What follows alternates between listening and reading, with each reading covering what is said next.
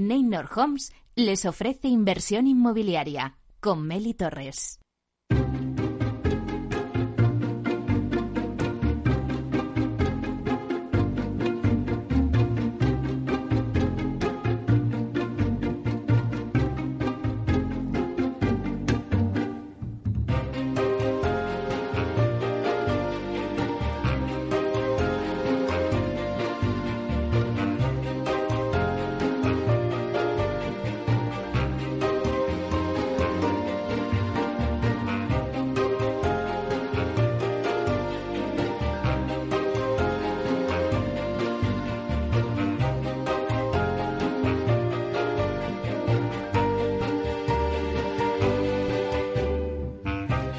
Tal? Muy buenos días y bienvenidos a Inversión Inmobiliaria. ¿Quiere invertir en el sector inmobiliario y sacar la mejor rentabilidad a sus propiedades? Entonces no puede perderse este programa porque nuestro objetivo es mantenerle informado de todo lo que ocurre en el sector inmobiliario. Tratamos de dar voz al sector a través de los micrófonos de Capital Radio y si está pensando en invertir en el sector, aquí le vamos a dar todas las claves para que realice la mejor operación. Por ello le invitamos a que se queden con nosotros y conozcan los temas que vamos a tratar hoy en el programa y que también podrán escuchar en el podcast en nuestra página web capitalradio.es. Bueno, pues hoy en el debate de 12 a 1 vamos a hablar de las oficinas y vamos a analizar cómo será el espacio de trabajo en las oficinas con la población ya vacunada. Eso, pues igual a la vuelta ya de las vacaciones estaremos todos casi ya vacunados. ¿Y cómo será? ¿Qué espera el empleado cuando vuelva a sus oficinas? Bueno, pues para hablar de todo ello contaremos con Susana Rodríguez, que es directora general de negocio de Savis Aguirre Newman, con Alfredo Díaz Araque, que es asesor externo y portavoz para España de Mon Building, y con Pablo de la Hoz, que es director comercial y de operaciones de City Hub. Como todos los jueves, repasamos la actualidad de la semana con el portal inmobiliario Idealista, luego Tinsa nos dará el dato inmobiliario del día. El análisis de mercado lo vamos a hacer sobre los centros de negocios de oficinas con José Manuel Gil, que es fundador y presidente de Fun and Work. Luego a las 11 tenemos la entrevista de la semana y se la vamos a dedicar a Cristian Rodríguez, que ha sido recientemente nombrado consejero delegado del Centro Canalejas Madrid. Nos va a hacer un balance de estos nueve meses desde que abrieron. Continuamos con la Wikicasa de Vía Célere, que nos trae el término inmobiliario del email marketing. Y luego en la vía sostenible vamos a hablar del marketing, pero en obras. Y luego nos vamos a entrar en nuestro mundo Procte con Urbanitae, donde repasamos todas las noticias más destacadas del mundo tecnológico. Como ven, un programa muy variado que no se pueden perder, así que ya comenzamos.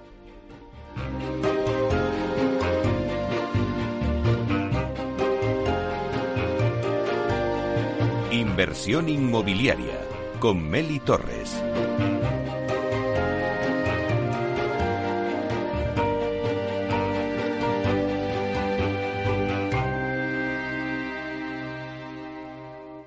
Idealista te ofrece la noticia de la semana.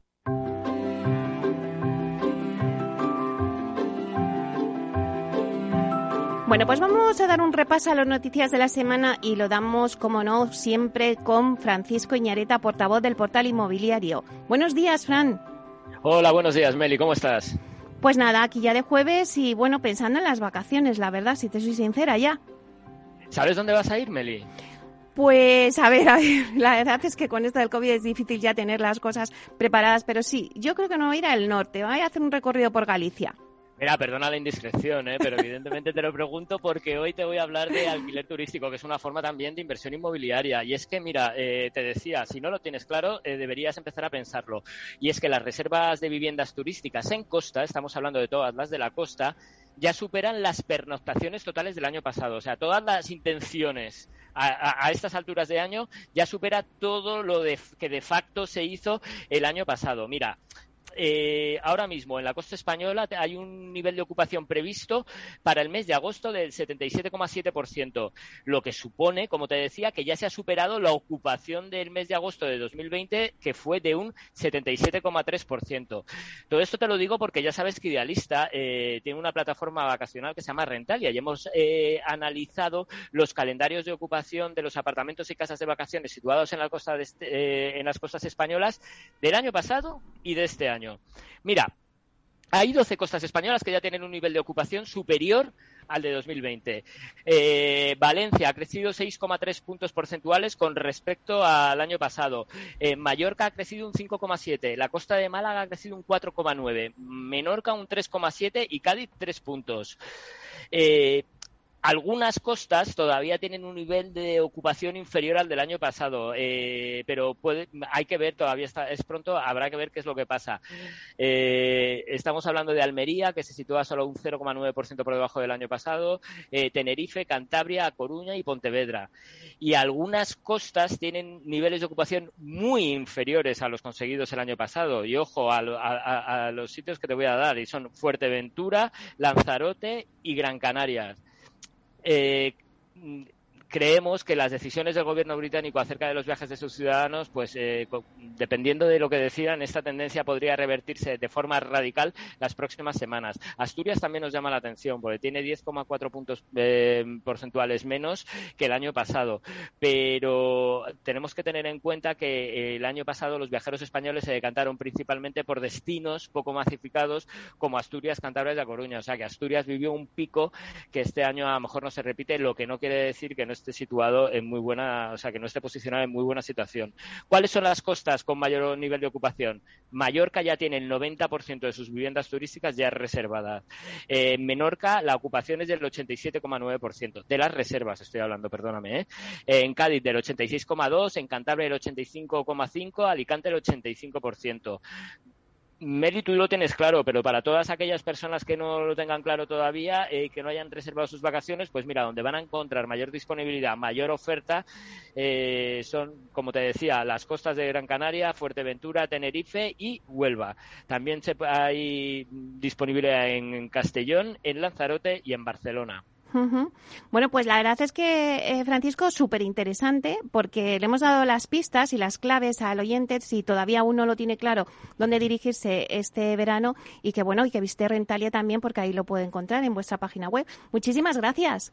Gracias a vosotros y hasta la semana que viene, Melin. Venga, hasta pronto, Francisco.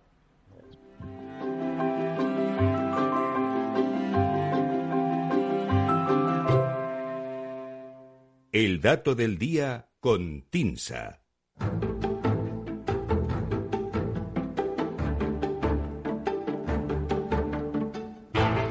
Bueno, pues vamos ahora con el dato del día que nos trae Susana de la Riva, directora de Marketing y Comunicación de TINSA. Buenos días, Susana. Buenos días, Mary, ¿qué tal? Bueno, pues acabamos de, analizar con Francisco un poco los, los, sitios turísticos, ¿no? Donde hay todavía disponibilidad y contigo nos también seguimos en la costa. Pues sí, vamos a seguir un poquito por allí también esta semana, porque con esto de que, oye, parece que hay ambiente veraniego total y que se está incrementando la llegada de turistas del extranjero, pues parece que apetece, ¿no? Y procede. Y vamos a retomar eh, el hilo que, iniciamos hace un par de semanas y que hacía referencia al mercado de costa. Y adelantamos algún otro dato contenido en el informe que estamos eh, preparando desde TINSA. Y en esta ocasión hacemos zoom sobre una zona que sonó mucho en los años de la crisis inmobiliaria como paradigma del stock inmobiliario, esas grandes bolsas de vivienda que quedaron sin vender tras el, tras el pinchazo de la burbuja. Me refiero, Meli, a Oropesa del Mar, en la provincia de Castellón. Y allí encontramos el dato de hoy, un 580%. Esta cifra, que así tan enorme, equivale, por bajarlo al terreno, a multiplicar casi por siete veces, es lo que se incrementó el año pasado el número de compraventas de obra nueva en Oropesa del Mar, según datos del MITMA, es decir, el Ministerio de Transportes. Este incremento es el mayor registrado en la comunidad valenciana entre los municipios de costa de los que se disponen datos. La segunda localidad donde más creció la entrega de nuevas viviendas en 2020 es la, en la región, perdona, fue Benicarló, también en la provincia de Castellón, un 267%. Eh, ambas localidades mejoran con, holgura el 5,5% que, según el MITMA, aumentó la compra de obra nueva en el conjunto de la provincia de Castellón, considerando en su conjunto costa e interior, y también el 36% que se incrementó en el conjunto de la provincia de Valencia. En Alicante, las cifras muestran un descenso interanual en la compraventa de nuevas construcciones el año pasado. Bien es cierto que, como en todo, el contexto es importante. Estas altas eh, cifras eh, de crecimiento en términos relativos que vemos en Oropesa o en Benicarló se corresponden con mercados de pequeña dimensión. las 184 compraventas de vivienda nueva en Oropesa en 2020, que es el dato que, sustenta ese porcentaje de crecimiento tan llamativo, son inferiores al tamaño de este mercado en municipios alicantinos como Orihuela, donde se transaccionaron más de 600 viviendas de obra nueva en 2020, Denia, Elcha, El, perdona, Elche o Pilar de la Horadada, que se movieron entre 200 y 350 viviendas nuevas en 2020. En segunda mano, el mercado mayoritario en la costa, eh, las, caídas son generalizadas en la práctica totalidad de los municipios de costa de la comunidad valenciana, con descensos que se mueven entre un 20% y un 40% respecto a 2019. Frente a la contracción que vemos en vivienda de segunda mano, la obra nueva ha registrado incrementos en la mitad de los municipios costeros analizados en la región valenciana durante 2020. Volvemos al caso de Oropesa, que pese a ser un mercado no especialmente dinámico, tampoco vamos a pensar que esto está aquí echando humo, eh, sí ha destacado en la zona con, como uno de los puntos con más actividad. En los últimos meses se ha finalizado un edificio de apartamentos en primera línea de mar, nos apuntan los técnicos de allí, con una muy buena aceptación y con precios incluso superiores a la media de la zona. El stock no ha desaparecido en la localidad, pese a que se ha ido absorbiendo progresivamente en los últimos años. Pero ya no puede decirse que suponga realmente un lastre para el mercado. Y realmente Oropesa no está entre los municipios con los precios más baratos de la región. Son otras localidades castellonenses las que destacan en ese punto. En Almanzora vemos una media de 695 euros metro cuadrado en el primer trimestre de 2021. En Burriana, 725 euros. Y en Benicarlo, 808. Estos precios no son ni la mitad de lo que muestran los municipios alicantinos de Javea, Denia o Altea, por poner algunos ejemplos. La comunidad valenciana, ya por cerrar, eh, tiene un protagonismo indiscutible en el sector turístico y en la residencia vacacional, con una demanda repartida tanto entre compradores nacionales como internacionales. Lo que vemos es que la demanda nacional ha compensado en parte la paralización que ha sufrido la extranjera y las compraventas y las compraventas de obra nueva en general. Y entonces, ya sea de compradores nacionales como internacionales, lo cierto es que estas obras, estas compraventas de obra nueva han seguido adelante, como muestra el dato de hoy, ese incremento del 580% en la compraventa de viviendas de obra nueva en Oropesa del Mar, Castellón. Bueno, la verdad es que es un dato muy interesante, Susana, porque bueno, es que es mm, al decir 580%, la verdad es que te, te quedas eh, diciendo, madre mía. Y bueno, y al final, pues es esa obra nueva en Oropesa como ese destino donde la gente pues ha decidido allí comprar, ¿no? Pues... Al final son, no son muchas viviendas, son 180 viviendas, pero para el tamaño del mercado, pues bueno, realmente ha supuesto un, ha habido actividad, un salto importante en la entrega de viviendas el año pasado allí en, la zona, ¿no? Parece que poco, bueno, va, retomando un poquito a poco la actividad. Y bueno, era un, un dato llamativo, ¿no? Que de alguna manera muestra que el mercado tampoco está totalmente paralizado como muchas veces se piensa. Claro. Bueno, pues muchísimas gracias, Susana, por traernos este dato y, te esperamos la semana que viene. Encantada, nos, nos oímos la semana que viene. Un abrazo, Meli. Muchas gracias. Hasta pronto. Chao.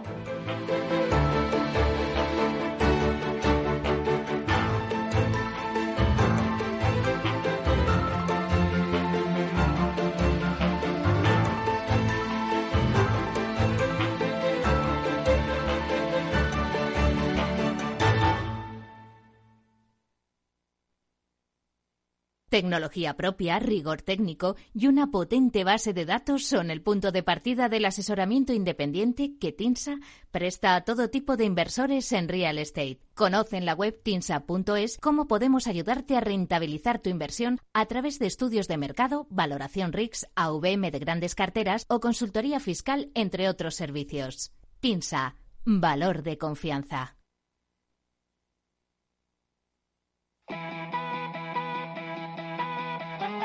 ¿Sabéis una cosa? Este fin de semana Miradas Viajeras vuelve a viajar para entretenerte, para acompañarte, para estar contigo. Y lo hace desde Gijón. Fernando Balmaceda y su equipo quieren volver a ilusionarte contándote todos esos secretos que guarda esta tierra mágica. Gijón, qué bonita eres. Por eso en Miradas Viajeras vamos a descubrirla poco a poco, pero intensamente. Anótatelo. Este sábado de 10 de la mañana a 1 del mediodía Miradas Viajeras en directo desde Gijón con Fernando Balmaseda. Capital Radio, la genuina radio económica.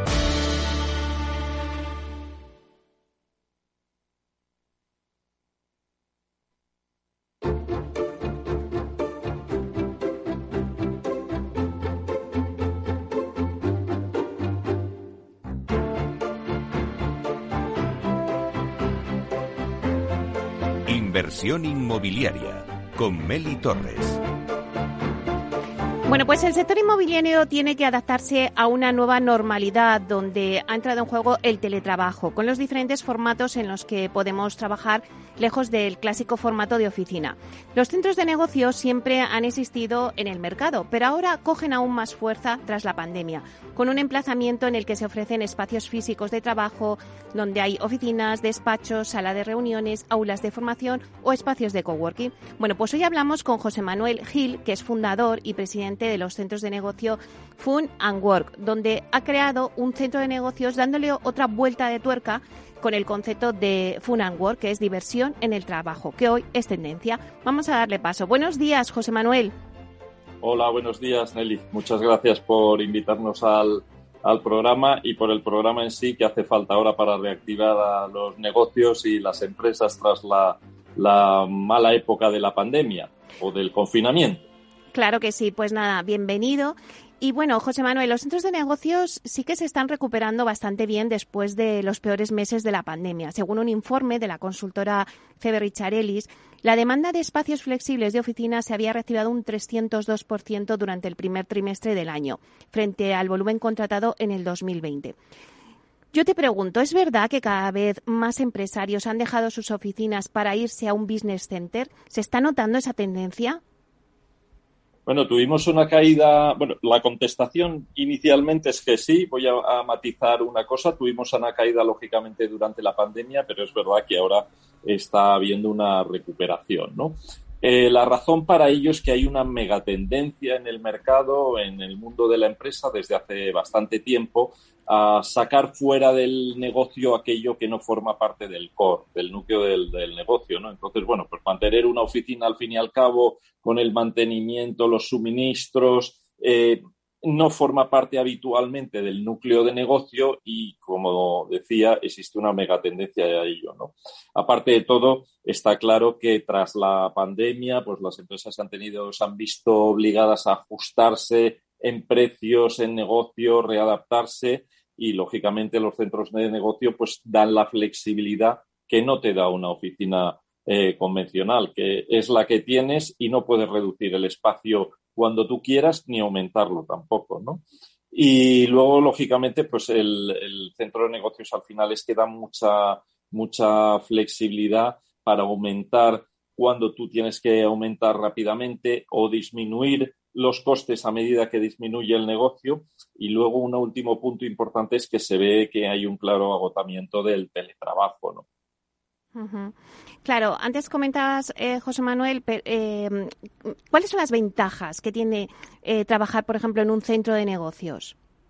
Bueno, en primer lugar, tiene una ventaja muy importante, es que reduces tus costes fijos y, o mejor dicho, reduces tus costes fijos y pasas costes fijos a variables. Esto para cualquier empresario lo entiende perfectamente, es muy interesante porque los costes variables aumentan cuando aumenta la actividad y disminuyen, si tu actividad disminuye, tus costes también, ¿no? Entonces, de esta manera, pues eres capaz de mantener la, rentabilidad, ¿no? Luego tienes las instalaciones listas desde el momento cero, con servicios que tú no tendrías en tu propia oficina habitualmente, porque, claro, desde el centro de negocios ofrecemos un abanico de servicios a las empresas, autónomos que están allí que uno habitualmente tampoco, tampoco tiene o que si los tiene, tienen un coste, eso está claro, ¿no?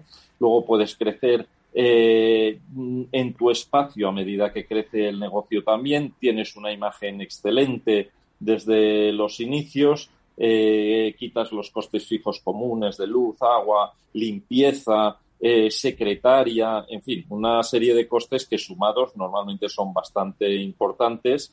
ya hemos hablado de la flexibilidad y luego, pues claro, la ubicación que tienen nuestros centros de negocios que están en la zona de las tablas, concretamente en la calle Isabel Colbrand, pues al lado de la sede telefónica, de la sede central del BBVA, de Vodafone, en fin, estás en un entorno empresarial de primer nivel que además eh, va a ir en, en, aumento porque es la zona de expansión de Madrid Nuevo Norte y la prolongación de la Castellana. O sea que realmente tiene eh, muchas ventajas. Y una también que la, la gente quizá no suele caer es que eh, te, te, permite hacer networking con todos los otros empresarios y, y pymes que hay en el, en el centro de negocios, que son muchos, ¿no? Y claro, pues muchas veces surgen oportunidades de negocio cruzadas. O sea que sí que, sí que tiene mucha ventaja, indudablemente, y no te tienes que preocupar de algo que no es el core de tu negocio.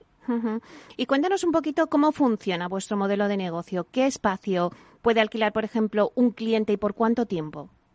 Bueno, nosotros damos eh, nuestro nuestro lema es tenemos el, espacio que necesitas a tu medida. Es decir, que adaptamos la oferta a la, a la medida de, los clientes que nos vienen, que son muy diversos. ¿eh? Mira, iba a contar ahora eh, que tenemos, hemos tenido desde una, mm, unas casas rurales que incluso nos encargaron que hiciéramos nosotros la gestión de las reservas, pues esto me refería con lo de la flexibilidad que ofrece el centro de negocios, ¿no? Y ahora tenemos incluso pues también una pequeña empresa que se ha fundado hace poco, eh, donde tienen un pequeño laboratorio dentro del, centro de negocios para hacer un testing de productos electrónicos. Quiere decir que eh, mm, el centro de negocios te da una, una flexibilidad eh, muy grande y eh, los, los, clientes eh, pymes autónomos, también multinacionales, que vienen a implantarse y quieren inicialmente incurrir en, en costes pequeños. Luego ya, lógicamente, las multinacionales a lo mejor quieren tener aquí su sede, pero inicialmente es un buen punto de arranque, ¿no? Y exactamente, José Manuel, ¿qué tipo de despachos se pueden alquilar? Un poco qué servicios eh, ofrecéis en vuestros centros. Pues sé que tenéis eh, gimnasio, ducha también para poder los clientes que hagan ejercicio a la hora del almuerzo, luego pues en cualquier momento del día se pueden duchar y, y poder seguir trabajando. Eh, cuéntanos un poquito dónde están ubicados vuestros centros bueno, que precisamente quiero contar tantas cosas interesantes que algunas veces olvido el interés propio, ¿no? Eh, pues tenemos despachos desde pequeños de 20, 15 metros cuadrados hasta grandes despachos para meter a 20 personas a lo mejor o 30, quiere decir que adaptamos, ¿no? Y luego efectivamente pues también ofrecemos gym, ofrecemos facilidades a los trabajadores para que no solo trabajen, sino que también se, eh, se diviertan, ¿no? Como dice eh, nuestro propio nombre, ¿no? Diversión y trabajo. Eh, incluso estamos al lado del anillo verde ciclista, que esto es algo que también la gente aprecia y de zonas verdes, pues para salir una vez que, has acabado de trabajar o, en la hora de la comida, pues que puedas salir a hacer deporte o en fin, o a expandirte en todo caso. Y luego los servicios, pues lo que nos piden los clientes, desde salas de reuniones, salas de formación, eh, catering, en fin, lo tenemos todo organizado para que podamos ofrecer a los clientes las cosas que ellos habitualmente no, no tendrían dentro de su propia oficina si tuvieran una, ¿no? Claro, la verdad es que son muchas ventajas. Eh, y José Manuel, muchas empresas, la verdad es que no necesitan un despacho, sino una oficina virtual. ¿Este servicio también lo ofertáis vosotros y en qué consiste? Sí, hay, empresas que inicialmente lo que quieren es tener una dirección pues para gestionar el correo, para gestionar los envíos que reciben o la correspondencia, para domiciliar su sociedad. Esto es bastante habitual en sociedades de nueva creación que están arrancando y que tienen que tener un, domicilio social y fiscal que no sea la casa del propio empresario, ¿no? Entonces ofrecemos este servicio también de tal manera que una sociedad recién constituida puede domiciliarse allí perfectamente con sus, la recepción de su correo, de sus impuestos, etcétera, etcétera, eh, por un coste además muy, muy bajo y luego además le va a permitir una vez que empiece a crecer esa empresa, pues ir contratando espacio, ir contratando servicios en función de sus necesidades. O no sé si podemos decir una horquilla de esos costes o, por cuánto lo pueden eh, contratar ese servicio mínimo. Pues mira, eh, yo ahora mismo tengo que decirte que como no estoy en el día a día del, del negocio, pero sí que no te puedo dar una cifra exacta, también es verdad que se adapta a los clientes, ¿eh? o sea, todo, todo se ha dicho de paso.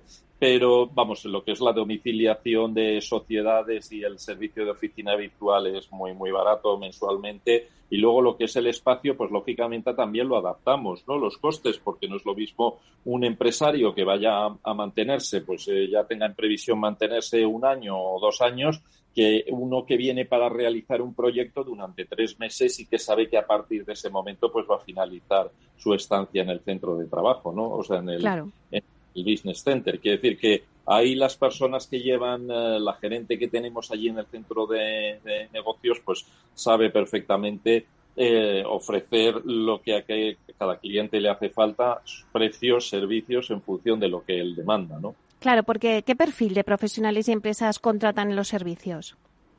Pues mira, como decía, tenemos eh, todos. Lo habitual son pymes que están arrancando. Yo mismo tengo que decir, y hago un inciso, por lo que le pueda valer a los eh, oyentes. Yo empecé también hace 25 o 30 años de, pequeño empresario y empecé en un centro de negocios. En aquel momento no existía ese modelo como tal establecido, pero en un, una oficina de alguien que me realquiló una parte de su espacio, ¿no? Es decir, lo que sería eh, el precursor del centro de negocios. Empecé así y fui creciendo poco a poco hasta que al final ya monté hace ya tiempo Fan and Work, ¿no?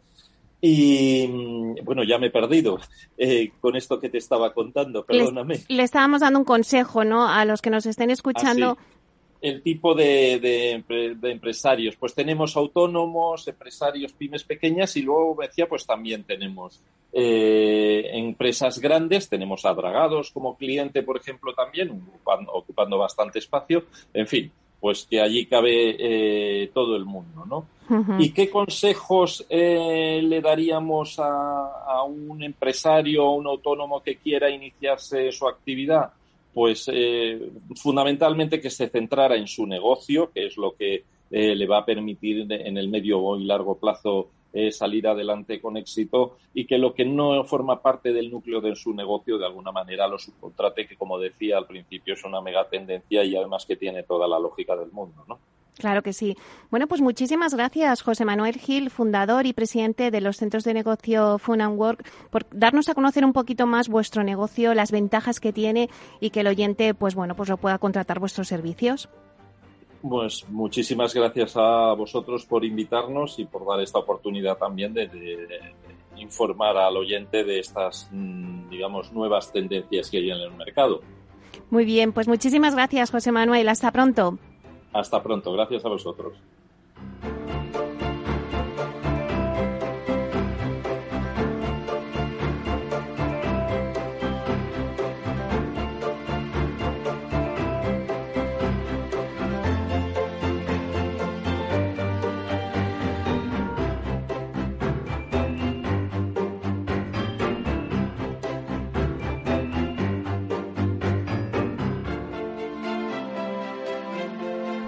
Inversión inmobiliaria con Meli Torres.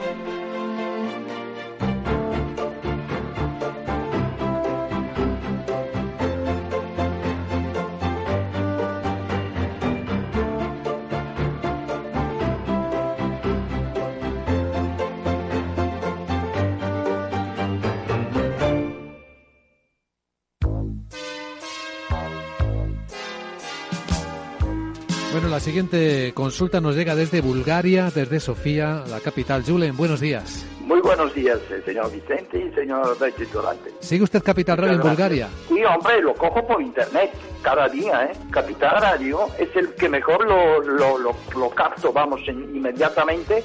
Ahora mismo, mire, le puedo poner aquí. ¡Arriba! ¿Eh? Y vuelta al mundo va a empezar. Capital Radio traspasa fronteras. Capital Radio sí es lo mejor, ¿eh?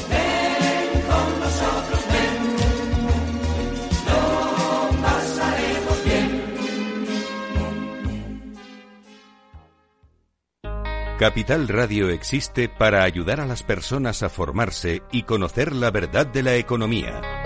Los valores que Capital Radio defiende son la verdad, la libertad y la responsabilidad. Capital Radio es una empresa independiente que no se identifica con ideologías políticas. Capital Radio está aquí para ayudar a las empresas a comunicar cómo crean valor. Capital Radio apuesta por empresas sostenibles, transparentes y comprometidas con la sociedad. ¿Y tú? ¿También quieres trabajar por un mundo mejor? Aquí tienes tu sintonía. Capital Radio, con la gente que aporta y no se aparta.